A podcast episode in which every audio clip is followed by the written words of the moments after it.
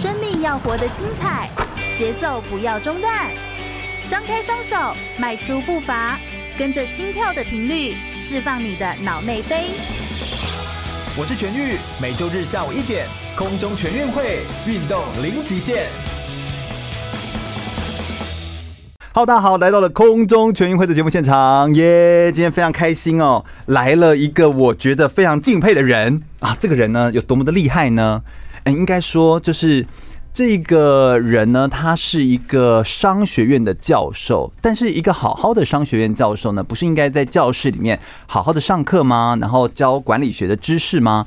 但结果他竟然疯狂到去跑过戈壁的沙漠，哎，这个这真的就是一个让我觉得很特别的事情。戈壁沙漠到底跟商学院又有什么关系哦？为什么有一些大老板们他们喜欢做一些呃超越自己极限的挑战，并且挑战一些很像体能极限、很像跟体育运动有关的事情？那他们又希望从可以从过程当中学到一些什么东西呢？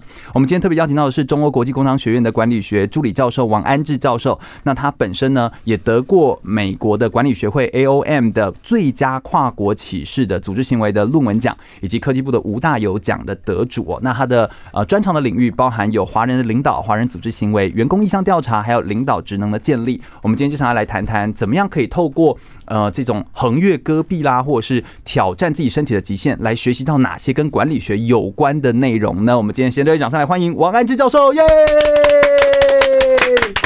请安志自我介绍一下吧。嗨，各位全国广播的听众朋友，大家午安！我就是传说中声音比主持人还要好听的 王安志教授。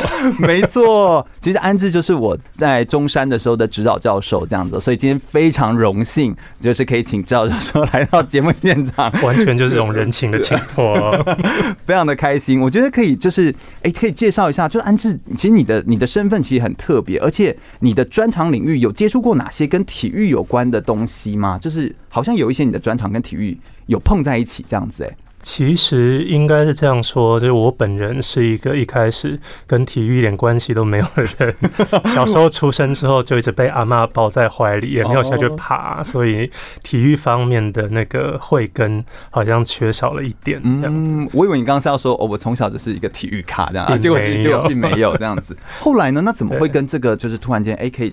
牵上线，然后我的专业是组织管理，然后跟呃组织当中的比如说主管啊、领导人所展现出来的领导力，这个是我研究的主题。那其实像像运动的场景当中，像。运动员跟教练之间，这其实也有类似的东西在里头。哦，对，那所以这么一说，主题上面好像是有一些可以接近的地方。所以有一些组织管理的研究，除了是在就是一般的工商组织的场景当中去做之外，像现在美国也有一些研究是，比如说他用。用 NBA 的 database 来做，哦，所以他就在研究，比如说运动员当中的互动，职业的顶尖的运动员，顶尖的，而且他们的大数据的资料收集非常的完整，所以他会去研究，比如说这个团队当中不同的人的互动啊，那也有比如说像用其他的运动员的研究，他会走比较像是。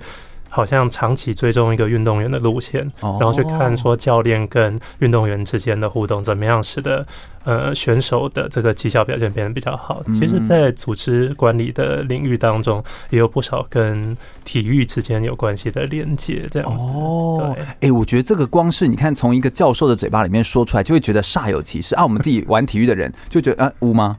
对，就有一种就是哎，跟教教练之间的那个对答，就说啊，就每天的日常这样子。但其实这是有值得研究的地方。其实有很多值得研究的地方。那只是说，比如说我们实际去跟运动员做访谈的时候，运动员也许会比较直白，他的答案会很简单。比如说，嗯。对啊，对，没错，是，大概就是我们就必须要用比较研究的专业，就挖挖掘的深入一些的。嗯，这其实就是我觉得啊、呃，这就需要让体育哦，我觉得它就需要有一些呃属属于管理学或者需要有一些研究或者是调研的这种知识要进来的原因，因为体育其实里面可能也是一个大宝藏，然后有很多的宝库在其中，但就是好可惜，可能没有好好的把它做这个方面的研究。我觉得我们今天就是想要来聊聊，哎，有没有一些运动，然后又可以跟这个你知道呃管理，哎呀，它可以相结合的地方，我觉得这就是一些很有趣的、很有趣的内容。听说安之以前也是个游泳高手，是不是？也没有到高手这么厉害啊！哦，是吗？但是好像你以前真的可以听说，在当时身材非常纤瘦的时候，就是可以游的非常的长距离耶。哦，在身材很纤瘦的之前，其实身材非常的肥胖。大概是在读硕士班的时候，那时候体重来到了人生的高峰，这样子。那我的妈妈其实她都不怎么管。不，这不怎么管我这样，但他有一天实在忍不住就说：“我觉得你好像有点稍微太胖了一些。”等到妈妈会说出口，其实已经到了一个事态已经非常的严重，已经到了一个需要调整的时候。然后好像过了不久之后，就又肩颈出现了一些问题哦，就去一家中医诊所，结果那个医师就直接看到我就说：“你这个人就是太胖。”哎，这个 怎么那么直白？就是医师总是这么直白，才会激起。一个人的动力这样子，对，所以大概是从那个暑假开始就觉得说，那应该要有一个运动的习惯。那所以当时候其实就是也没有做什么其他的选择，就选择了游泳。那前两个月基本上是没有什么进展，所以大概一般二十五公尺的。的那个水道，就游到对岸，已经就是气喘如牛，然后休息个很久，然后再游回来。那一次可能也没有游多久，这样子应该会很容易就放弃吧？对，但是就大概两个月之后，就发觉自己的体重好像减了。快要两公斤吧？真假啦？就是在这种时候，人生的动力就激发出来，就觉得说坚持到底好像是蛮不错的。是是，那刚好硕士班是一个人生其实很清闲的一个阶段。我这样讲，硕士生一定很不同意。对我，我刚刚就是要想了一下这样，但是你们一定要记得，等到有一天你长大以后，就会发觉读硕士的时候，真的是一段很清闲的时光。我现在可以理解，对对，所以后来就是加强了那个运动的频率，这样子，嗯，那渐渐渐就变得可以游的比较长。那我觉得这其实跟一个人运动选择有关系。我可能是一个比较有办法耐烦的人，对。比如说有些人他的运动就希望一定要有另外一个人在对面，就比如是打篮球那种，或或者团队的运动。对。那我是一个就是比较可以耐烦的人，所以比如说像。游泳也是，那后来我选择就是跑步，其实都是自己一个人就可以完成的运动，嗯、但我并不会觉得时间拉长之后变得好像很无聊、很无聊的感觉，所以渐渐渐渐就变成可以游到一千公尺，然后又可以游到两千公尺，后来我就停留在一一次游泳两千公尺，大概是。大概是四十五到五十分钟，就当时候了。哦，现在已经没有这种实力，一次就可以游两，所以我大概会用五十分钟的时间，那每天这样去游泳，一星期大概是游游五次左右这样子。一星期有五次，那就已经 就就是每天啦，你就知道硕士生有多清闲。都是在一大早吗？也没有，因为一大早会有很多阿公阿嬷去游泳哦。我懂。那后来我的速度变得很快，就会变得说有阻碍，会嫌弃那些阿公。对。后来我就发觉，他们大概接近中午的时候都会去吃饭，就整个游泳池会非常的空，这样子。哦，我懂懂懂。因为我自己练铁人三项之后才知道，这样子要一次游到，比如说一千两千这件事情，它的难度。在哪里？真的是一件不容易。但其实你长期累积，因为我大概是整个硕士班一年级的时间，这样慢慢累积下来，大概半年到一年左右以后，就这件事情变得比较。简单了，这样子，嗯，所以就是熟能生巧，而且就慢慢的就可以把这件事情越来越能够意会，然后当然，我觉得也是因为有显著的效果，有显著的效果，所以他就达到人生的极致的瘦。到硕士班毕业的时候，人家看到照片就会说你是那个抗癌的生命斗士嘛，就那个照片真的是截然不同的那种感觉，对，对不对？真的是非常的厉害。那在做呃，就是过去你也有游泳这样的经验，但是你后来哎、欸，怎么会有这个机会？就是成为一位跑过戈壁沙漠的商学院教授啊！呃，这个其实跟职涯上面的选择比较有关系，因为后来就决定接受。就是到上海的这个学校的这个挑战，那它是一个以 EMBA 就是这种比较高阶管理培训为主的一个学校，所以其实，在那之前我并没有接触过有关于戈壁这样子的事情。对，那只有一般人应该也不会 接触过戈壁这样的事情，只有听说商学院其实就是每一年会有一个戈壁挑战赛，哦，就是每个商学院会派出最强的一队。我听说台湾也有一些人会组队去参加这样的比赛，比如说台大啊、中山啊、对，政大，大家都会组队报名去参加。他们的 EMBA，嗯，对。那但是就是这个事情跟当时候。就是我我个人的规划是一点关系都没有的，我主要是因为研究跟教学的关系才到了上海的这个学校。是，但是去了之后发现要做这件事，他们他们就是会很有系统的去找说。因为像这样的课其实很受学生的欢迎，但是一个教授一直不断带这个课，就是他年纪也会变大，嗯，等于要寻找一些接班人的意思，这样。嗯，可是新聘进来的教授如果感觉起来就是一个肥胖又不运动的人，当然就距离这个很遥远。我懂，所以他就会开始慢慢的物色，物色一些人，有没有一点点运动的机会？其实不需要很多，就是你有常态保持运动习惯。然后 EMBA 课程部的人，他们其实已经打量你非常的久，然后他们还会猜测，我猜背后可能还会有赌盘，就是这个人到底能够撑过第一天，还是到第二天就会挂掉这样子？对，那后来大概我到了这个学校。将近一年左右时间，可能通过他们的观察期，嗯，然后才说：“哎、欸，王教授，你有没有兴趣来看一下这个课程？”你收到这个邀请的时候，是惊吓比较多，还是惊喜比较多啊？其实我觉得惊吓成分可能多一点。因为他们也会把条件讲得很直白。那戈壁挑战赛其实是一个比赛，说它完全是接近运动员的训练。他们甚至还会请专业的运动员来训练这些 EMBA 的学生。是。那但是他们来跟我做的这个邀约，其实是一个课程的邀约。对。所以它比较像是我们学校对于 EMBA 学生的一个选修课。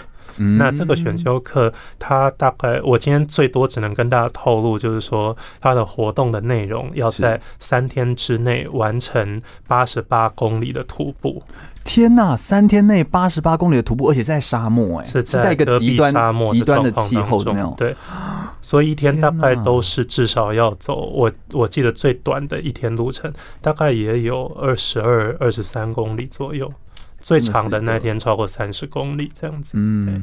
如果你真的想要亲身感受的话，赶快来报名，来报名这样的活动，其实你就可以更有啊、呃、更多的体验跟更多的体悟。我想我们稍微休息一下，我们等下马上就要来回来聊聊的，就是怎么样穿越戈壁，穿越戈壁之前要有哪些装备上的准备？戈壁挑战赛又给安志教授有什么样的不一样的感受？过程当中又有遇到哪些争执跟困难？以及结束挑战之后又有哪些学习跟不一样的启发呢？稍微休息一下，听首歌曲，马上再回来聊聊哦。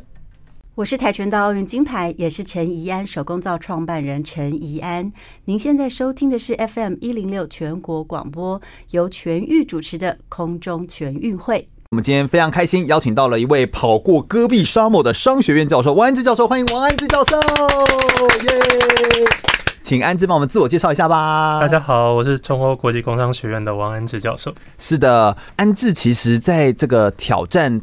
跑戈壁之前这件事情哦，他其实本身自己啊也有游泳的经验啦，然后自己本身在做的是研究，都是跟管理学有关，但是算是一个意外吧，美丽的意外。然后就是接到了这个邀请，然后是惊吓胜过惊喜这样的邀请，但是后来就把这个呃这个棒子承接了起来，就觉得哎，来做这件事情好像也蛮有趣的，应该也会有一些不一样的收获跟启发。那我们一开始我们就要来聊聊，哎，到底在跑戈壁之前应该有哪些准备？因为呃，安志教授应该也算是第一次跑这个这个戈壁沙漠，对对。那可不可以描述一下这个课程它的难度在哪里？因为它是一个戈壁领导力的课程嘛，这个难度在哪里？以及呃，到底这个环境的背景描述的说明，可不可以帮我们稍微说明一下？好吧，呃，其实哈，刚才有提过说，我们是三天的行程之内要完成八十八公里的徒步，没错，所以它其实是一个蛮。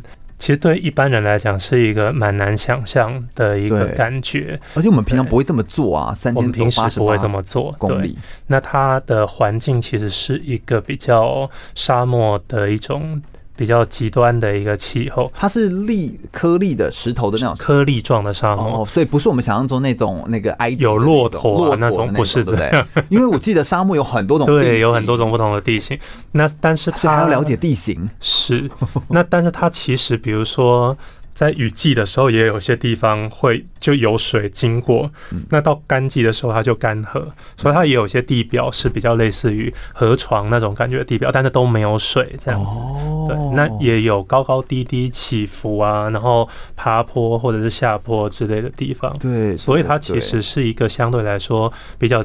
比较有特色的地形，然后再来就是气候上面来讲，我们大概通常都是四月份、九月份这样子一个春秋季的时间，对，要要来进行这样的课程。最主要就是说，它的气候上面比较是一般正常可以接受。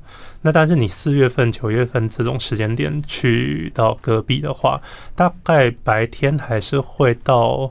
接近二十五到三十度左右的温度，就是正午的时候。OK，但是到了晚上，大概是六度以下。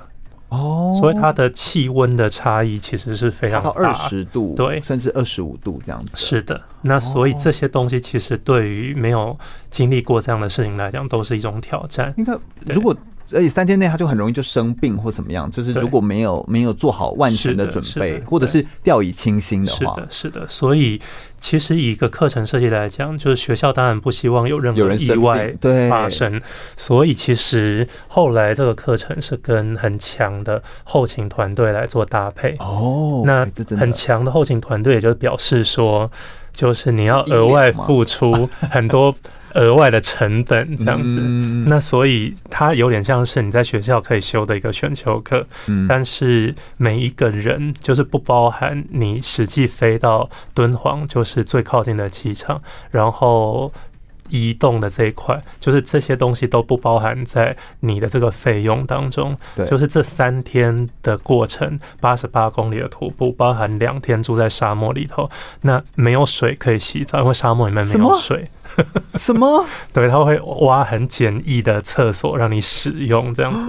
那但是他给你的帐篷，是我有生以来住过最厉害的帐篷，最最奢华的睡过的睡垫就是。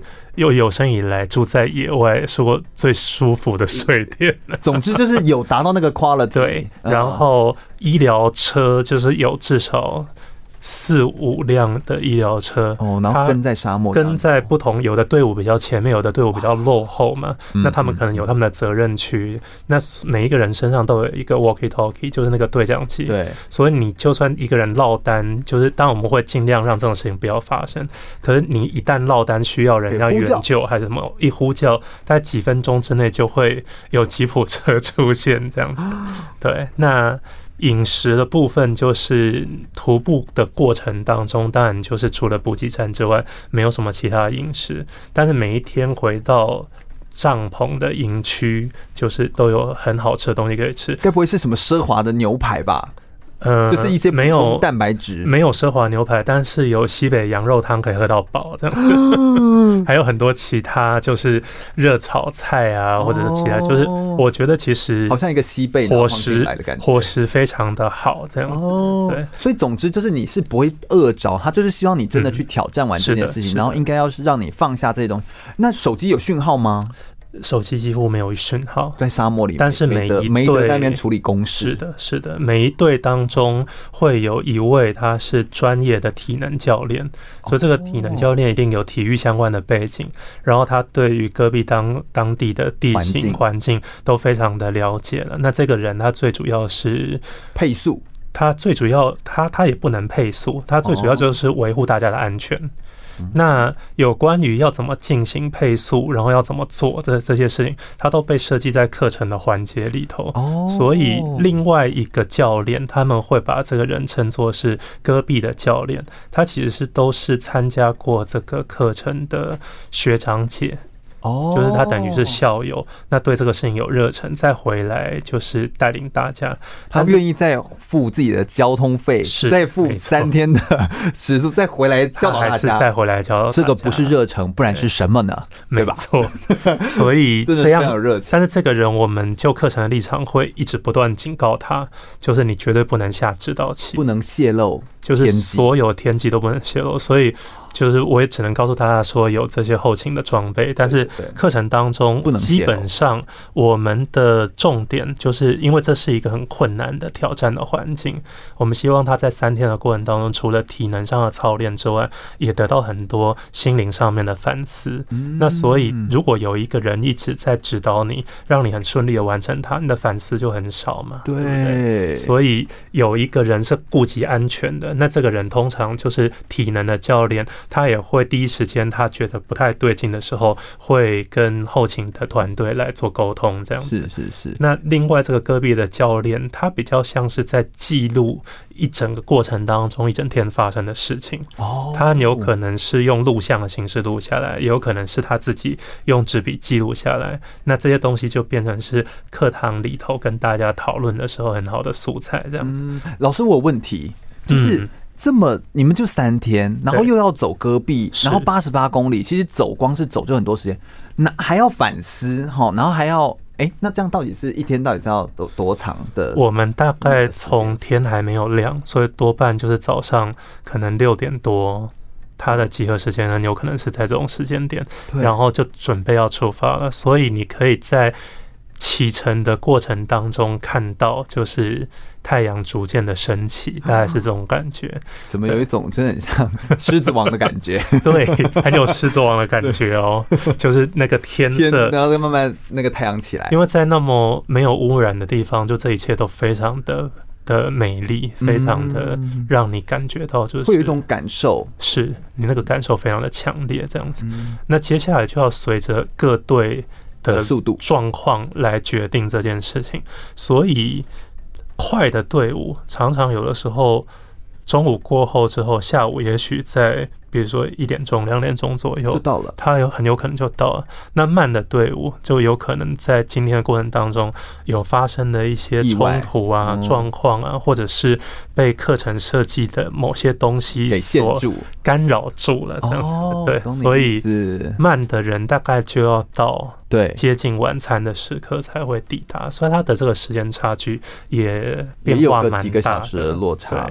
对，那他等于回来之后再去做反思或什么去。所以也有可能就变成到半夜了。这些事情都是在夜间时段发生的。Oh my god！然后所有课程环节都结束之后，就是后勤单位还会安排，比如说萤火晚会啊、烤全羊啊之类的，还是要。我怎么听完我都好想参加哦？怎么会这样子？是不是都被吃了诱惑啊？就这些东西都结束了以后，那教练就会赶大家回去休息。对，那大家可能又不会愿意休息，就会又很兴奋。就然后就在明天早上再再准备出。有一些团队会在熄灯之后，还偷偷在帐篷面讨论，说明天我们要怎么样这样子。Oh my god！对，所以其实这三天是一个密集、非常密集的一个一个时间的一种行程。但我相信这种密集就也因此会导致他们会更有感觉，然后更会更会愿意投入，然后更能够感受到这个这个的特殊性。那有没有在长途远征的这种极地的徒步的挑战当中哦？有没有一些在器材？因为我们在谈一下事前的准备嘛，因为他你当然会了解哦，这个是这样的地形地貌，是这样的环境。那有没有一些器材跟设备上的准备需要呃有有一些特殊的东西？就是对第一次上场、第一次要来徒步远征的人来说，是要特别注意的东西。嗯。我们刚才有提过说，这个后勤单位非常的专业嘛，嗯、那所以呢，从你提供器材确定要参加的时候，那在在大陆我们都是使用微信比较多，所以你就会在微信里面收到一个非常非常长的讯息，而且非常的详细，这样。子，所以他会告诉你说，你哪一种样类型的衣服要准备多少套，那怎么样的东西要准备多少套，那有一些东西，比如说在戈壁风比较比较大，需要的是那种防风的外套。那你大概需要准备是怎样的材质？又不要太厚。对，然后但是到了晚上，你又需要保暖，所以他会建议你说，那个最外面是防风的外套，但是里头必须要那种抓毛的，就是类似像这样子的一种绒的外套还是什么，所以你变成是这样才有办法去搭配。那里头比较重要的其实是一些跟徒步有关系的装备，所以我们一般人很有对登山。呃，徒步行走使用的手杖.那那个手杖类似这种比较专业的装备，如果你不晓得去哪里准备的话，事实上后勤单位也可以帮你代购，他就可能给你两种款式选择，你可以选这个或者选那个这样子。Oh, OK OK，那比较。是的，比较专业的其实就是鞋子的选择上面，比如说我们一般人会觉得说，如果是要徒步的话，是不是就要买登山鞋？对啊。但是登山鞋其实就是 big no，绝对不可以。Oh. 有人穿的。登山鞋去之后就变得是非常的累赘，然后最后反而会造成一些运动的伤害。哦，那也有些人会拖慢整个进度。对，也有些人会觉得说，我是不是就带专业的跑鞋？但是事实上也不是，就你穿专业的跑鞋去也会发生一些问题。所以它比较适合的其实就是一个比较能够长期行走的徒步的鞋子，休闲鞋。呃，休闲鞋绝对不行，不行，就是它的鞋底必须要是厚一点，有点像是如果你每天练跑，大概跑四五公里左右的距离，类似像这种感觉，那你先去买了一双这样的鞋子，确定它都合脚，然后你穿这双鞋，大概这样子。就维持你的跑量大概到五十公里左右。如果这双鞋都没有出事，那这双就是你可以带上隔壁的鞋子。哦，所以它其实它其实把这个这个标准设定的非常的详细。对。然后课程的助教还会一直不断的叮咛大家，就是说你一定要去买这种鞋子，你一定要先累积五十公里的跑量哦。那大家累积的跑量在群里面公布出来。那但是当然还是会有学生他对啊，一定会没有做这些事情，繁忙嘛，对对啊，所以有人比如说穿新鞋上场，那他脚很快就磨破了，然后或者是有人就穿休闲鞋来，可是他的那个鞋底或者是他整整个鞋子的设计就不适合让你一天走这么长，那这些事情血淋淋的结果就会导致血淋淋的结果。那医疗的团队其实他们是在。关切你有没有立即性的生命的危险，但像这种就，但像这一种，我们就会定义说它是课程当中有可能会发生的事情。所以如果你呼叫了医疗车，他来看，就你脚起了水泡，他做完简单的处理之后，就会扬长而去，就会就看到医疗车对咻就离开，然后再来。再来，你的脚很痛，可是你要不要把它走完？这就是你在课程里面必须要做的决定。这样，天哪，我觉得太精彩啦！这听完就是觉得完全就是应该要去参加这样的活动。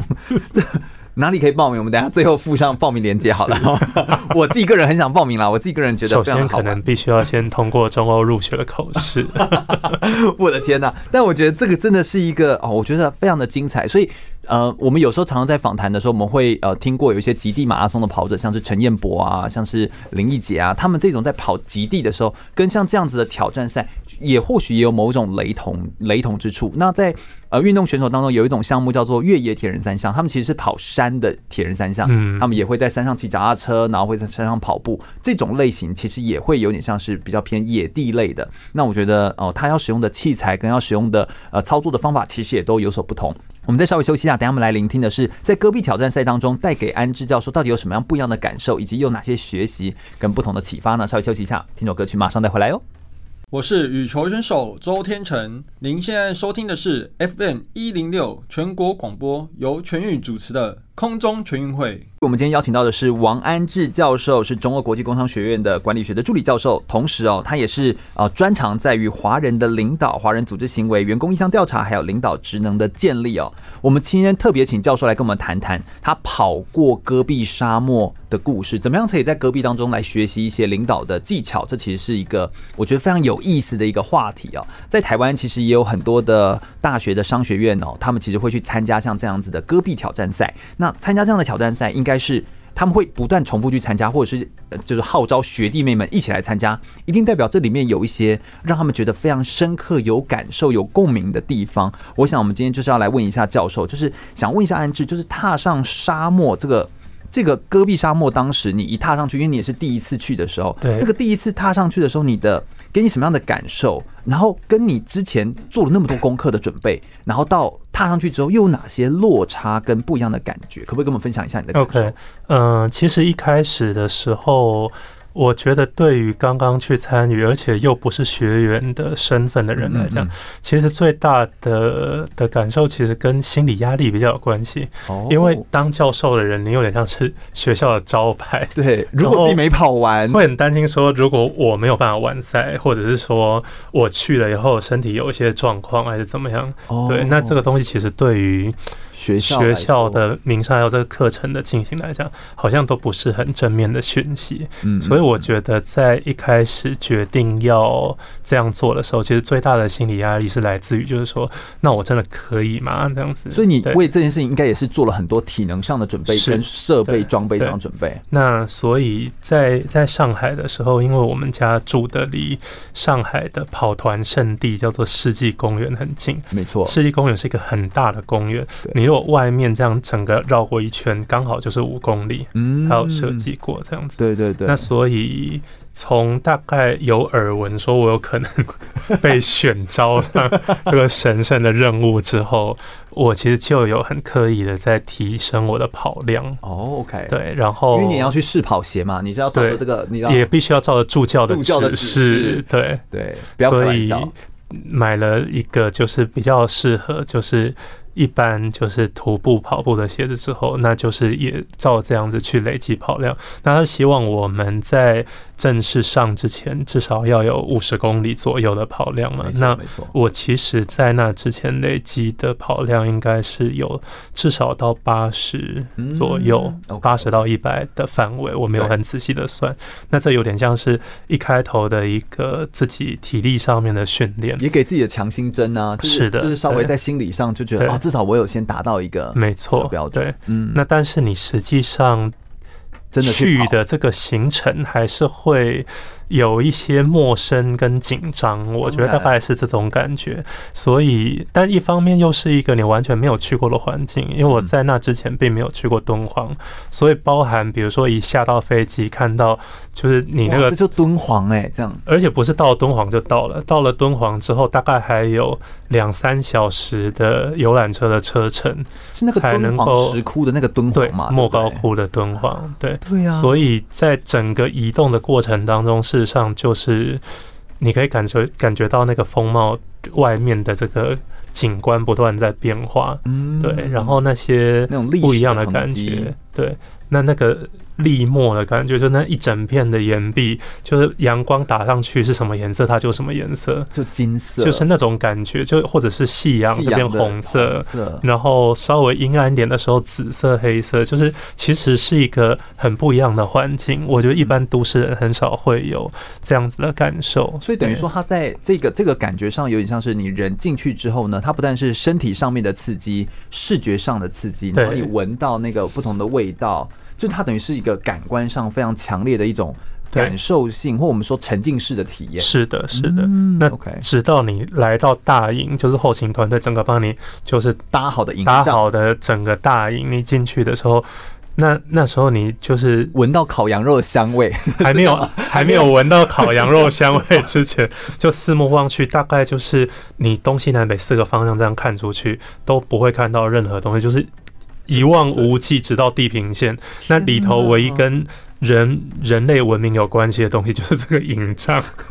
对，那营帐里头当然很多设备都很齐全，那唯一不齐全就是水源。可那些水都是后勤团队一桶一桶扛到那边去的，所以是是很珍贵。那我们最多最多就只能拿它来洗脸跟刷牙，就只有一杯，就是。当然，他不会，他不会只给你一杯啦，就是他还是让你就是能用多少就用多少，但基本上就是这样子。就是他会告知你说，这是非常有限的资源，水是很有限的。那但是他伙食的提供上面，当然就让你可以吃饱喝饱，这个没有问题。嗯嗯，对，嗯嗯。所以大概你抵达，然后在在这个地方要准备要要出发，就是你你就会进入那个情境当中，对，然后会告诉自己说，好像。好像真的要开始了，这样子是是是，我觉得这是一个很真实的感受。它跟你的想象中，或者是你，因为你有被赋予一些角色跟任务嘛，跟你想象中有巨大的落差吗？或者是我觉得刚开始刚开始的时候，当然我们的学员组成有很多人，他其实就是企业当中的高管。然后平时日以万机，他可能没有很多的时间可以去做这些准备，所以每一个人的准备的程度差异其实是非常巨大的。对，所以有一些人，你看他就知道说，这个有可能他有有的很可能他就是准备非常充足，他平时也就是一个有几年锻炼的人，所以他走起来很轻松。可是同一队里头，特别是每一队里面都会有几位女性，那女性相对来说，当然在这件事情上面的表现就会相对稍微弱一些。对，那可是他们还是很有毅力的，想要去完成这件事情。所以里头也会有人，其实在刚开始的时候就出现一些状况。哦，对，比如说他走路才没走几步，他就拐到了脚。那你拐到了脚，后面就很惨呐。也不是一个医疗车停下来会把你载走的东西，这样他看完之后不会把你载走的。他如果确定说你这个继续走只是很痛，但是不会有任何危险，医疗车就会开走，就长，他也就扬长而去，对。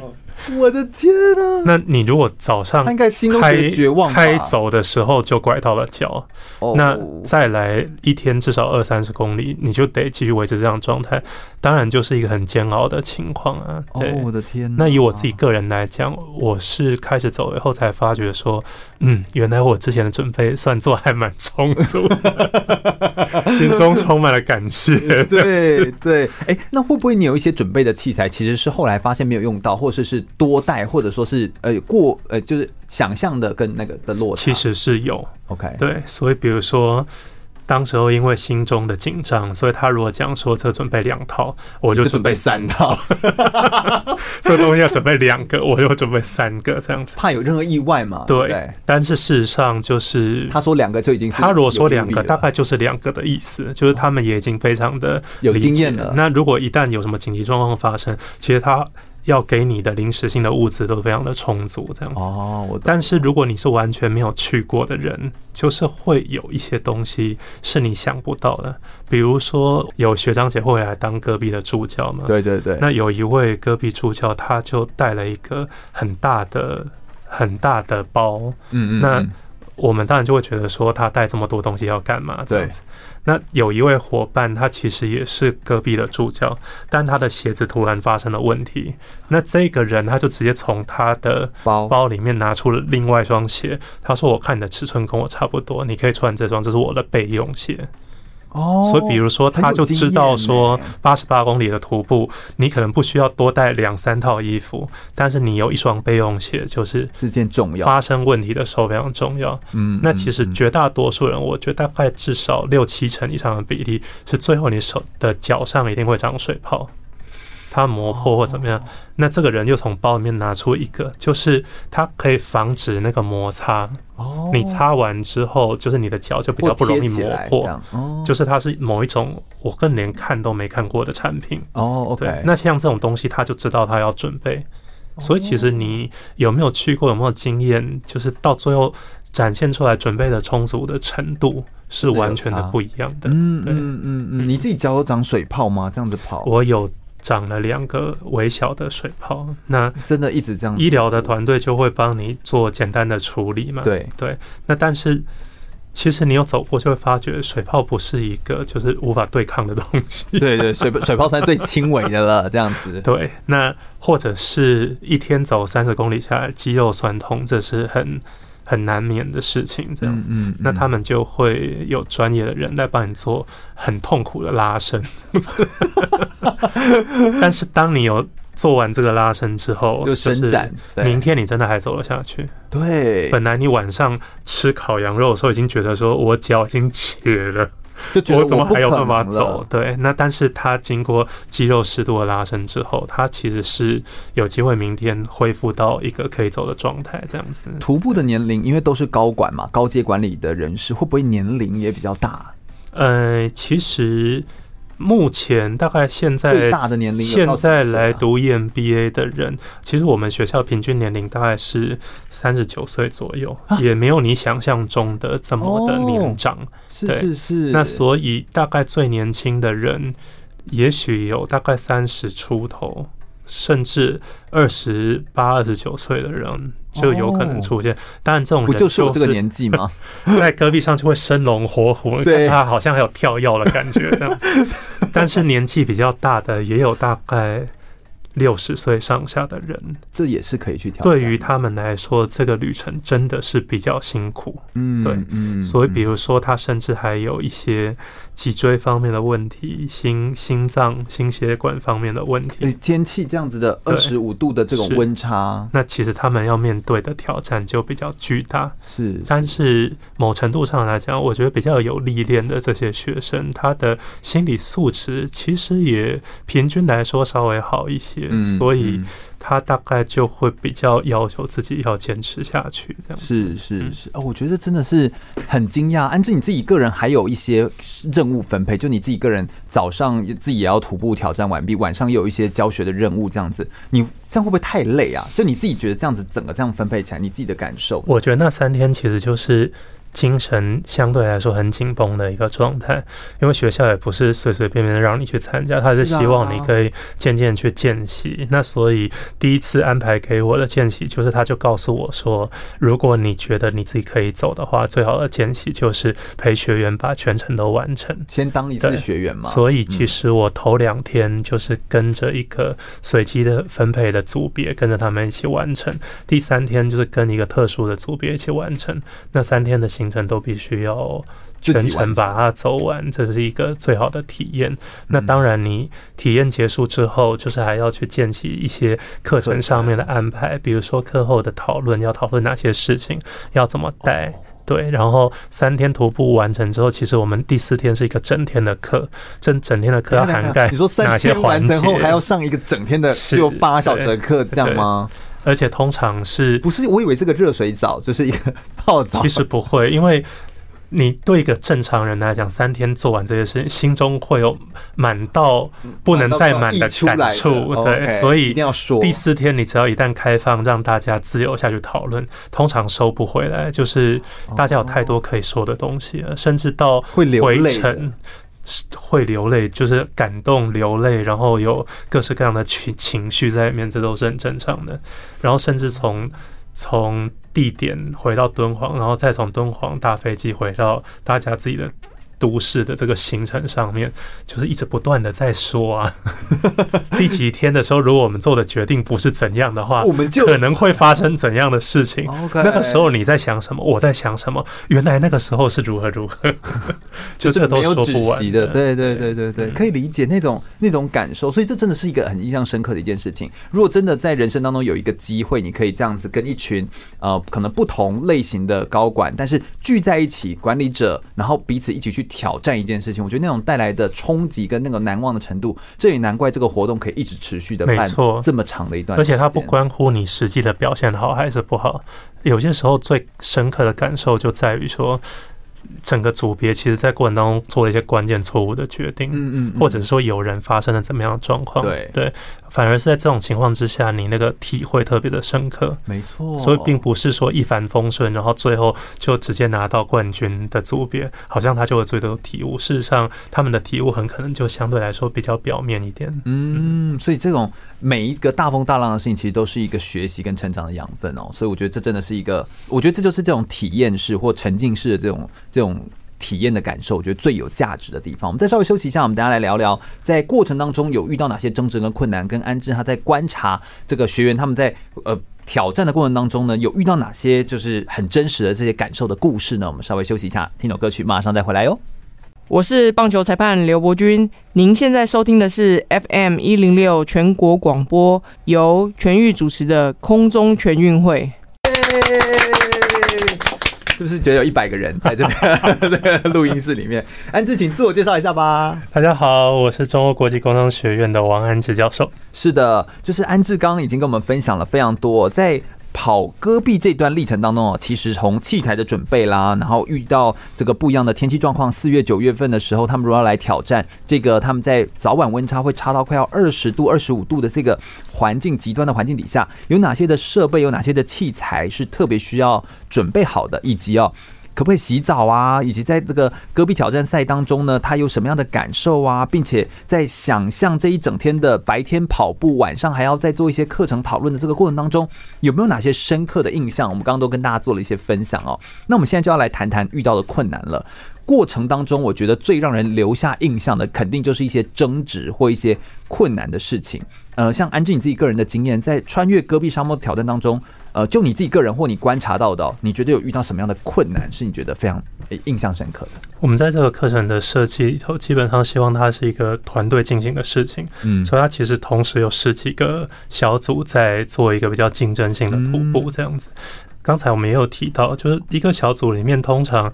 先天上会来选修这个课程的男生就会比女生要多。OK，对，那但是还是会有女性来选修。如果愿意挑战这个的女性就不简单。是的，是的。嗯，那但是因为女性的身体状况就不一定是这么的强，就她的适合的强度没有到这么的高，所以后来我们渐渐就会发觉到，就是说每一组里头的女性，事实上是这一组风格的一个。灵魂，OK，所以有些女生她就你像我们说那个什么，哎，但这样说不知道是不是合适，就你像我们说的那个木桶效应，就是。最低的木桶状况落在怎么样，这就会决定这个整体的水量那种感觉。没错，所以比如说有些组别，它最大的困难来自于，比如说一个组别当中很有可能，比如说十个人左右的人数，有大概三位女性，但是这三位女性当中有一位就是，比如说像刚才讲到，她一开始可能就拐到了脚，然后后来走的时候速度又比较慢。对，那这个女性的组员如果选择的是一种就是哀嚎的路线，怨天尤人的 哀嚎，他要把这个很痛的感觉表现出来，其实整个组就会那个氛围、气氛上会改变，会比较紧绷吧。如果是哀嚎型，然后男男性组员通常这个时候会特别想要出来扮演一种就是坚定的存在，就有些。比对，就比如说他就要出来照顾大家或者怎么样，对。那在这个挑战当中，不太可能扛着人这样走，对不对？基本上不太不太可能的啦。那你这样扛那个人，他本身也会出事，对对。所以，所以其实在这个过程当中，有些时候就是在这个这样子的一个互动里面，就变成男生就被那个女生绑架。哦，因为他等于被牵制住了，对，然后整体的速度就被有一些男生就开始就是这个女生疼啦，她哪里不舒服啊，或她落后了，我们应该要回来陪她，或者我们可以怎么做？那一定有人不同意，有人会说我们应该会有些人觉得说我们本来的计划不是这样子的，对，那他就会开始有一些争吵，比如说，对，那但是我也观察到有一些。女性的学员，她事实上就展现出一种也许比男性还要高的毅力。哦，所以我印象比较深刻的是有一组，它里头大概至少有两位女性都是非常坚毅的存在的感觉。有一个女性是，她是在开走前一晚上，大家在讨论工作分配的时候，她自告奋勇就说我可以当组长的。嗯，所以她是他们那一队的队长。然后队长是要走最前面的意思。队长当然就是一个比较领导的职务嘛。OK，对，不管他走在前面还是后面，那所以这个女女学员她就自己争取说，我觉得我可以当队长。那另外一位就是也很坚毅的女学员，她事实上身材上面比较不像运动的人，就是你很可能会觉得说，如果不说的话，她看起来就像市场里面可能可以遇到的妈妈这样子。对，那她整个人要去走戈壁，就是这个装扮还有外。表上面非常的不搭配，这样子，然后她还想到，就是说戈壁非常的阳光猛烈，所以他还带了一把遮阳的阳伞，就是从来没有人想过说 要在隔壁面遮阳伞，所以可能还是一个粉红色的这样，是一把大红色的阳伞。天哪！那所以这个这个女学员，就是她虽然是这样，可她一直告诉自己说，我若一旦落后，我们这一队就会落后，所以我绝对不能落后。所以他会想办法让自己走在队伍的前三分之一，无论如何他都不要拉到后面来。这是他自己心理上面给自己的一个自己的要求。嗯，那后来太阳真的很大，他就把阳伞撑开了嘛。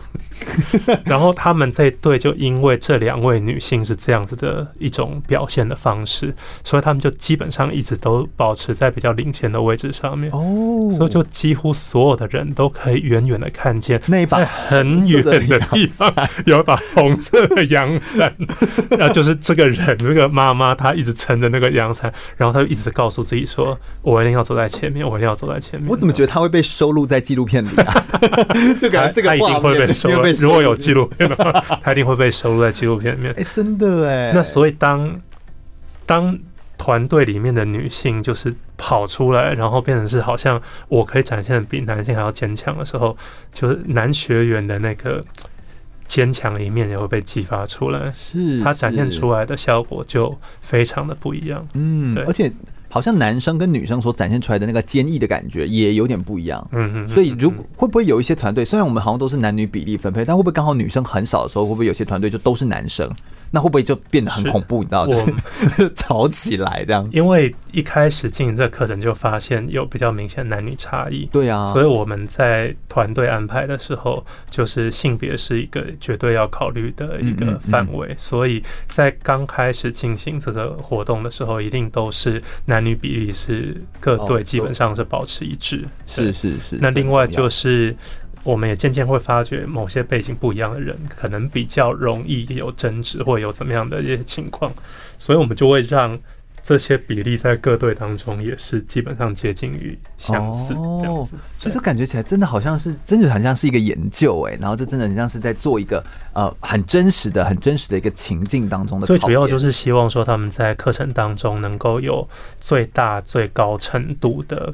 个人的体悟跟领会，嗯，对，那所以包含就是我们预设他们应该要得到的冲突的量、争执的量，然后还有就是这个过程当中的干预的程度的减少，这些东西其实都是在课程进行的这个动态过程当中很仔细在监控的事情。这真的很有意思，很有意思，很真实。那我们刚刚讲的是困难跟挑战嘛，就是一些争执或困难。有那有没有一些？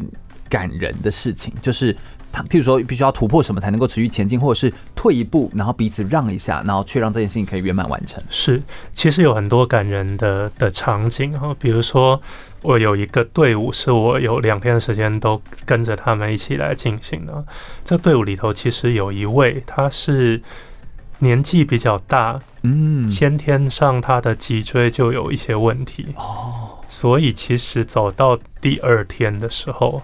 他的脊椎已经很很受不了了，很不舒服了。而且像你们这种地形，应该是高高低低，然后不是平的嘛。所以其实他一度已经有考虑说，要不要放弃。我要叫医疗车，那因为它是脊椎的问题，这就跟起水泡或者是脚拐到是完全不一样的事情，所以他自己心里头也有预预期，就是说一旦我决定叫医疗车，然后医疗的团队看到是比较属于像这样的问题的话，我有可能就会失去全程走完的机会。所以其实他在蛮挣扎的耶。他在第二天状况变得非常的严重的时候，有好长一段时间，我们可以感觉到他是一直不断在犹豫，说要不要叫医疗车，要不要叫医疗车。那到了某一刻，就是队长其实已经感觉到，因为整个队伍也会因为他而进度受阻。那大家也不愿意，就是说好像说出来说你就叫医疗车吧，直接直接指责他，或者说你就给我走吧，这样子。嘿，但是队长已经觉得说，再这样继续下去的话，就是你很痛苦，大家也很痛苦。所以其实有一度是。队长特别绕到后面去，然后他们两个大家都停下来等他们。那他们两个人在讨论，就是说我们到底要不要叫医疗车这样子。那所以其实其实那个时候，我觉得对他来讲已经是一个心理上面重大的关卡。对啊，对。但最后他的决定就是说，我还是不要叫医疗车。对。但但那其他人可以接受吗？其他人。感人地方，感人地方其实就在这里。那整个团队的编制里面，除了队长之外，也有比如说举旗手，因为就希望激励大家的士气，所以通常会派一个最强的人去当那个举旗手，他就一定要走在队伍的最前面，才有那个举旗手的感觉。是，然后还会有导航员啊，也会有不同的工作的分配。所以刚才讲说举起手通常是最强的那个人要担任，对，他才有办法走在最前面这样子。那后来在这个关键时刻过去之后，还是决定说要继续让他们就是来参与这个比赛，没错。所以我们就继续这样子走下去了。那中间也经过了各式各样的比较困难的时刻，这样，终于来到就是看得到营区了。可是，在戈壁里面的视线很好，看得到营区，很可能还有。两公里或者是三公里左右的路程，它你还是需要走一段时间才会走得到的这样子。但是已经可以看得到，在遥远的地平线那边已经出现了营帐这样子。结果队长就跟这个脊椎有问题这个大哥说：“接下来这一段，直到我们走到营区，就让你当举旗手这样子。我们所有的人都跟随你这样。”那这个人其实也知道，就是说，按照他的状况，对，他是不可能可以当举旗手的。但大家都同意让他，大家都同意这样去做。那人人性的可能性就在于此，就是他一拿到那个旗之后，就健步如飞了。就就他会觉得说，腰椎就没那么痛。这这，如果我今天进了营区，然后身体出了状况，这最后的三公里就是我的三公里，我的最后的三公里了，对吧？我猜他那个时候心里面应该是这样在想，他是这样去去。那队长很可能，就其他队员很可能也觉得，就是说，这个人他如果真的进营区出状况，医疗团队说你不能再走了，那他的他的行程就结束了。所以，如果你要让这个人可以记得说，我在这样的一个行程里面，其实是有有有那么一段是被大家记得，也许就是这一段。所以，其实，在这样的一个竞争的状态当中，事实上，当时候这个团队还在落后了吗？他事实上在比较领先的位置，就是他前面累积下来，他是一个比较领先的团队。这样，那后面当然有追兵啊。那他这样做决定，就会影响到他的整个城市的积分啊。对，那所以你往前看看得到营区，可你往后看看得到有几队在追你吗？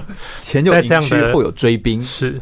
那在这样的一个情况当中，其实这个队伍还是做了这样一个决定，队长就把旗子交给他，就告诉他说，只剩最后这三公里，那你来当我们这队的举旗手。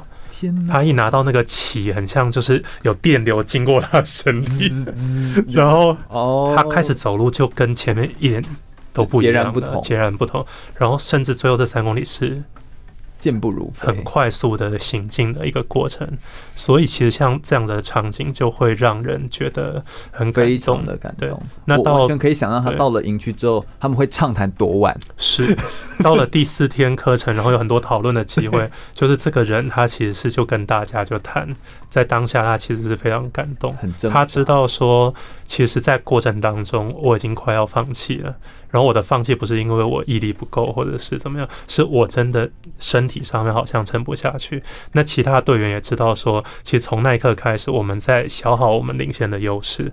但大家最后愿意把这么一段路程给他，他觉得这是一个。所以其实你就可以看得到，就是说，就是这里头有很多团队运作的一个。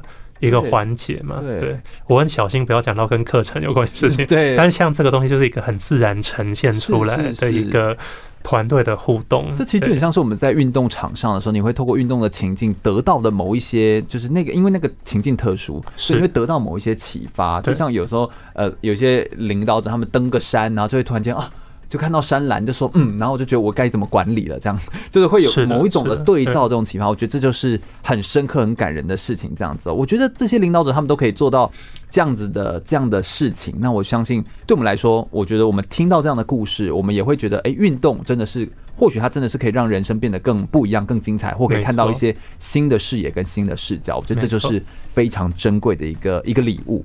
我想我们再稍微休息一下，我们等下呃听首歌曲，我们回来来听听看结束挑战后的学员的学习跟领悟当中，他有哪些感受，然后有没有学到一些输跟赢的道理，以及跟管理学上面又有哪些不一样的体验跟不一样的启发呢？休息一下，马上再回来哦。大家好，我是一九八零年冬季奥运的冬季两项选手林廷芳。您现在收听的是 FM 一零六全国广播，由全域主持的空中全运会。在过程当中确实会遇到一些困难跟艰困的情境底下，面对这些困难，其实都是给这些领导者的不一样的功课。透过一个情境上的沉浸式的体验，让他去感受到。那同时也会在这些困难的面对到这些状况的时候呢，他反映出来的一些人性啦，或反映出来他们做的决定，然后也会有一些感人的故事在其中。我们刚刚就分享了一些困难跟感人的故事哦。但结束这个活动之后，因为都会有一个呃所谓的复盘，就是他们去整理一下自己，然后呢，在第四天的时候会有一个思考这样子哦。那安志教授，你观察领导者们他们在戈壁挑战的最后哦，他们的感受是什么？以及过程中你觉得他是可以看出人的心理素质吗？那你观察这些心理素质又跟职场有什么关联呢？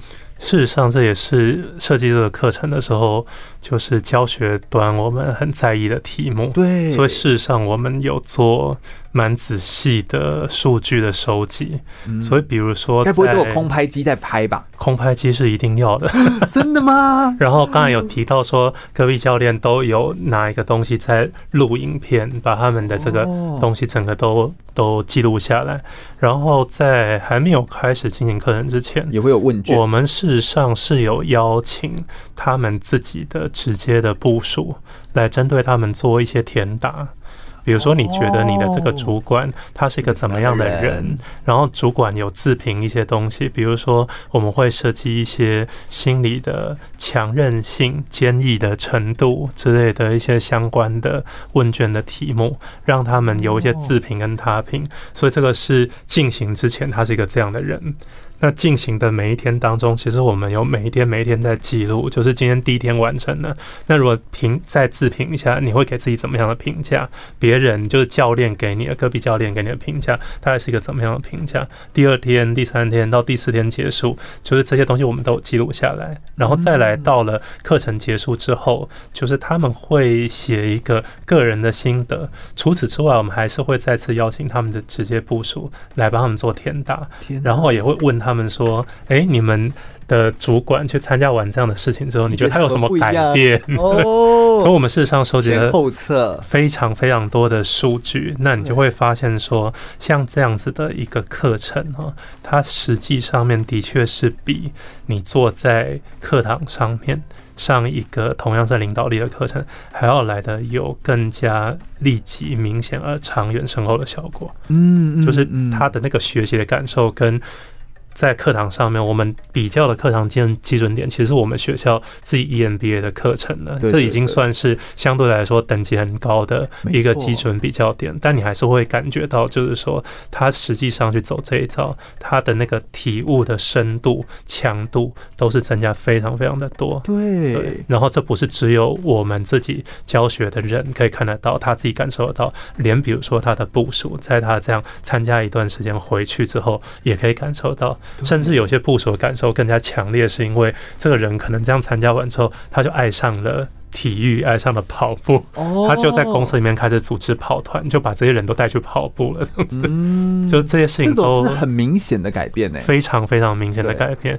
然后还有包含，比如说心心理素质上面，他真的就会变成一个相对来说比较能够持续坚持、有毅力的人。然后他比较不会。用负面的的一个视角去看待挫折的发生，这些东西其实都可以在他们的心得或后续我们对他们的一些观察，或者是说部署的一些回馈当中，我们可以去看到这些东西。嗯，对，我觉我觉得这真的是很特别，所以所以这样子的教室哦，我们说就是。呃，我们有一般的 EMBA 的教室待在室内，那像这样子的教室是一个天然的教室，没错。所以天然教室给人的启发就是，就是很像就是一种沉浸在其中的那种没错那种学习。所以其实现在在我们学校就非常强调一种叫做实境式的教学，实境式就是 real situation learning，就像我们在拍看那种实境秀、实境节目。比如说我们讨论一个案例，与其让你在课堂上面讨论，不如直接把你带到案例的公司去，你就变成案例的本身，然后你去。去看这一家企业的一些很重要的一些关键的场景，然后实际跟这个企业的创办人聊一聊，那比你看一个纸本上叙述的 case 还要来得更加鲜明嘛，嗯、对不对？也更。所以，所以类似像这样的课程的安排，它跟这个戈壁的课程其实是有某种程度的关联性。我们就发觉说，即便是非常非常知识、已经比较习惯化的管理的教学，其实这一种沉浸式的场景，还是应该要想办法加以提升的。但能够做到这样子，就像你刚刚说的那个后勤支援团队，必须要非常的强大。对，所以学生可能也要因此交就是高非常多的学费。我完全可以理解，但是我相信是很值得的啦，因为这种体验不是说随随便便就可以有的。那再就是你你你又要让到那么多人都可以来投入其中，我相信中欧他所花费的心力跟花费的资源，还有规划的这一整个能力，其实这这是这是有他的专业专业所在的。因为有些东西它不是所有人都可以做到。譬如假设说今天可以跑戈壁好了，那难道我们说南极？就就随随便就有办法去设计吗？应该不是这样子的。其实不是这样，就这些东西经过很多次的迭代跟演化，才渐渐变成是这个样子。对，包含你在至少安全上的顾虑绝对不能出问题嘛。嗯，整个后勤资源上面的顺畅程度，还有课程上面，其实每一趟出去都有或多或少的改变。是，那那些改变怎么样把经验积累下来？其实这个东西都用一种。很细致的方式在进行，嗯，那其实最终回过头来，还是我们相信运动这件事情的价值。对，因为因为很多的知识，就是它其实是用可以分成用外显的层次或内隐的层次来呈现。那外显的层次呈现出来的东西很清楚，可它其实就比较表面。那有很多东西的理解，它其实需要比较内隐的一种。沉浸式的一种体验，你才学习得到。而体育或者说运动，事实上就是一个我觉得很好的场景。所以，当你在管理教育里面结合这样的东西的时候，有些东西就是。在尽在不言中，但是可以意会，可以言传，而那个东西其实是本来的课堂上所欠缺的东西。嗯，在管理学的当中，其实我们有时候都会觉得啊，有些东西都好深奥哦，然后都好难，好难被类推哦，或者是就只能谈很很商业的，就只能谈钱钱钱，看你的绩效，看你的表现，这些东西就会变成是一种啊。表面上看到的，然后但是这个表现、这个表现、这个结果的背后的原因是什么？什么东西造成的呢？其实你就没办法很明确说，就一定是什么所造成的。所以我觉得透过一个情境，透过一个很真实的实境秀这种感觉，让你去走过、经过它，或许这种的投入就会让你对于学习就有一些新的启发跟新的发生。是，所以像刚才讲到，就是说他参加完这个活动之后，他就爱上了跑步，他去组织跑团。有些时候，你身为一个逼他做的嘛，企业的总经理，然后你常常跟底下员工讲说，我们遇到挫折的时候，我们要有毅力，我们要坚持下去。讲一百次，员工也觉得你只是在唱高调而已，对不对？可是像这样的事情，如果说整个企业经营团队一起出去跑步，然后他在跑步的过程当中观察到说，哎，你真的是一个有恒心、有毅力的人。对，其实你就不需要再多说什么东西了。嗯，那个东西就可以变成是一种植入他的心中，对文化的形塑，那他就感染出去了。对，对，这好像也是安置在做的，呃，这个华人组织行为啊，或者是在做员工意向调查这些相关的研究的时候，很希望可以看到的东西是真的进到组织文化里面，而不是一个很表浅的，譬如说只是，譬如上一堂课或者是听完一个演讲就觉得，哎，我应该要达到这样的效果，所以这其实是截然不同的感觉。我觉得这个程度上就各有不同的差异。不过今天也是因为透过娓娓道来啊，我们细细的描述一个跑过戈壁沙漠的故事，我们才能够真的知道，哎，怎么样透过这个历程当中去感受到它的内化的这个过程。我觉得这才是呃在思考这一件事情当中，我觉得非常具有价值的地方。我们等下最后一段节目内容，我们来谈谈课程上面的反思，以及安志他是怎么看待运动跟管理之间的关系。我们又可以从运动当中学到些什么东西，以及目前在台湾有哪些体育类的东西的研究发展方向，或许也可以往这个方向去来慢慢的前进，都可以带给我们在体育圈或在管理圈一些不一样的视野跟启发。我稍微休息一下，听首歌曲，马上再回来哟。我是铁人三项选手张团俊，您现在收听的是 FM 一零六全国广播。由全域主持的空中全运会。我们今天最后一段的节目内容呢，一样是邀请到王安志教授来跟我们分享，在戈壁沙漠的这一段的跑步的历程当中，有哪些不一样的反思跟启发。呃，我们刚刚已经讲到了非常多这里面经历的一些学习的领悟啊，然后呃遇到的争执跟困难等等。对安志来说，你怎么看待运动跟管理之间这个关系？我们都可以从运动当中学到什么？运动真正那个核心的价值是什么？OK，呃，其实。很多时候我们会以为管理是一种比较知识性或者比较工具性的东西，但事实上，在一个实际的企业经营的场景里头，它都是一种长期持续性的累积。嗯，那所以我觉得运动跟管理的很明确的连结就在于，他们其实都是需要长期的经营、长期的不断的训练跟培养，才有办法最后把路走完。嗯，所以其实有很多的商业模式，它当然可以赚钱。就如果你讲到是获利的这一块的话，对，比如说像我们有很多这种，就是像像在大陆我们比较常最近比较知道像瑞幸咖啡，嗯嗯嗯，就是它其实是一直不断的烧钱，对，然后把这个东西叠起来。那在瑞幸之前更早以前，比如说那种共享单车的，都各式各样的公司，它其实走的东西就是一种。去寻找下一个风口在哪里的一种投资跟经营的模式，非常商业的，看的东西就非常的短。嗯，可是你说共享单车最后带给大陆的城市是什么？其实就是巨大的量的垃圾，对，而很难再去想办法处理它们。然后像瑞幸咖啡这样子的一个经营的例子，你也会发现说，很恐怖。最后它其实只是把钱一直不断吸进来，然后去补之前烧掉的洞，然后从这个。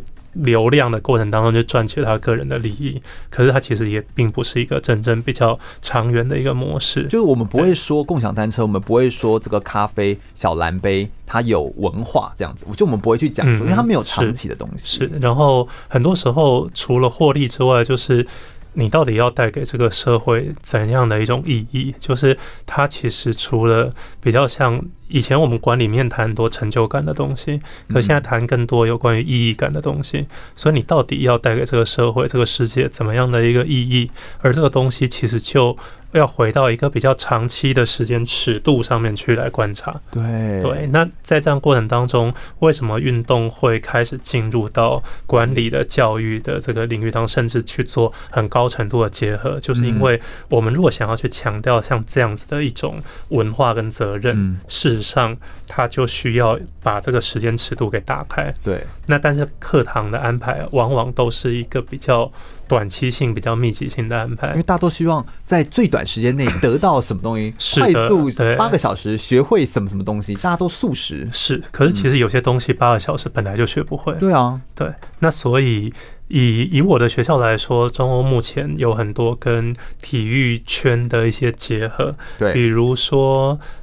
我们会常态性的邀请奥运的得牌的选手，就是在大陆当地也很有知名度的一些选手，来举办某种程度的校友讲座，嗯，或者是说他直接就跟课程上面来做一些结合跟搭配，好棒哦。然后我们有一些跟国外交换的一些短期的学程，比如说他是世界经济论坛底下的一些年轻人，那来到上海来做。大概只有一星期左右时间的交换这样子，嗯，那我们就在那一星期的每一天的开场的时候，都安排一小时的太极拳。哦，就体验，就是都是金发碧眼的外国人，可是他们会穿就是太极拳的衣服，然后在学校的草皮上面打太极拳这样子。那其实这个东西也是在让他们体会到，就是这种运动或者是体。身体的操作上面，能够得到的一种感觉，而那也是一个在课程场景里面比较有办法可以去操作的东西。嗯，对。那所以透过像这样的东西，再搭配上我们本来原有的优势，然后在一些管理知识上面的一种教学跟一种提供，它事实上能够起到效果是比较好的。比较长期，然后也比较能够呃内化到你的心中，这样子。就像我们一零八课纲，现在台湾在在推动的，他在说体育的素养，其实就是一种身体的旅程。没错，所以你应该是把身体这一段的历程可以走走过。是的，所以让身体的这一段旅程，它其实是呃。体育可以让你更了解你自己是一个什么样的身体，是一个什么样的人，然后你想要经历什么样的事情，那个意义感会再回来。没错，这样子，所以这就难怪会会你会说越来越重视的不是现在不是成就感追求这个成就感，而是意义感。因为对于这些能够到中欧报名的高管或者企业的领导人、创办人来讲。他事实上已经都爬到某种的高度了，这样子，对，所以我从台湾到那边去做这样的一个课程的教学，对，会觉得这些人都是本来不会出现在我世界当中的人，对，所以你如果说要要名要利要钱，那个东西已经他们都有了，已经都是他已经拥有的东西，那他还需要什么？就变成是其实，在我们学校里面一直不断在探讨这个事情，那最终这些答案往往都会导引到，就是他。他在这个位置上要有怎么样的意义感，要发挥怎么样的影响力？你如果是一个有钱有势的大老板，然后你一直使用的是一个比较短期的视角来看待企业经营，你对员工自然也不会好嘛，嗯，也不会去想到要培养他的事情。可一旦我们有办法改变的视角，他其实手中掌握。非常多人的灵魂，不是吗？对对，你怎么样对待这些人，也就改变这些人对这世界的看法。是，所以其实这些东西对我们来讲，就是我们现在很认真在做这些教学上面跟运动的连接，或者其他各式各样实景教学的尝试，就是在往这个方向在走。对，其实做这样子的准备跟呃，能够把它这两者，就是把管理然后跟体育揉在一起，又揉的这么的完整，我觉得中欧算是做的非常好的一个典范。他希望可以做出一个以身作则，做出一个示范，然后让更多人可以，因为你可能是因为管理而进来认识体育，你也可能是因为体育而进而认识管理。无论怎样都好，你会发现这两者其实可以很巧妙的结合在一起。这其实是一件我觉得很美好的事情。我觉得我们也更应该，台湾的体育圈，我觉得也更应该想到像这样子的。高度的事情，当然他就需要很强大的后勤支援团队。这件事情就有点超过 我们个人 个人所能够改变的范围。对，但是就是如果你愿意往这个方向去去尝试的话，我常常会想说，在中国课堂上面一些尝试，如果搬回我以前还在台湾当教授的时候，那就会感觉到有很多地方是落地下来会窒碍难行这样子。是是是，是不太容易的。但是我觉得还是有梦最美啦。对，总是可以，总是我们可以想象说，如果有机会的话，很希望可以这么做。不过我觉得今天在谈论这个戈壁沙漠挑战的时候，有一个很重要的问题，就是，哎，有没有一些建议？因为安志你自己个人过去也没有觉得自己是可以跑完戈壁这件事情，根本不会去想过，对不对？所以你也不算是一个擅长运动，或者说自己是一个运动厉害的人。嗯嗯，有没有一些可以给？我们大家就是平凡大众们，就是我们大家觉得说，哎呦，我也不是一个擅长运动的人，我就是一个走戈壁，我必须撑一把阳伞的人啊。对，那你可不可以给我一些这种运动素人？一些建议，就你这样子体验过后，你自己个人的的建议是什么？哈，我觉得对素人来说，绝大多数一开始的时候需要一些外在的压力。嗯哼，比如说对我来讲，我的外在压力就是学校有点太看得起我，觉得说 你好像还行这样子，所以你要不要来来试试看，挑战一下？所以我觉得素人就是你本来没想过，你可能还没有喜欢上这件事情的人。所以通常它的起点需要有一点点外在的压力，是是。然后你你遇到了这样外在压力之后，你其实是要告诉自己说，我要试试看。也许我可以做得到。一开始那个试试看的心理当然是有点压力的，但是可能会在过程当中觉得这件事情好玩，对，或者是会觉得说，哎，真的有伴跟我一起挑战。那你开始做了以后，我觉得接下来就是相信运动这件事情本身的价值。嗯，运动这件事情的本身价值就是，一旦你能够坚持两个月，你体重真的会掉下来，这是一翻两瞪眼的事实，对不对？对啊。那一旦你只要遇到说，原来我体重真的会降。再来，你就好像鱼吃到饵就上钩了。那它接下来就是一个一直不断运作下去的过程嘛。嗯，所以我觉得对于素人来讲，就是从素人到爱上这件事情的过程当中，就是一开始需要有一些外在的、外在的压力或外在的原因，逼使你必须往这个路程上迈进。对，那中间的关键就是你要告诉自己说，我可以试试看这件事情。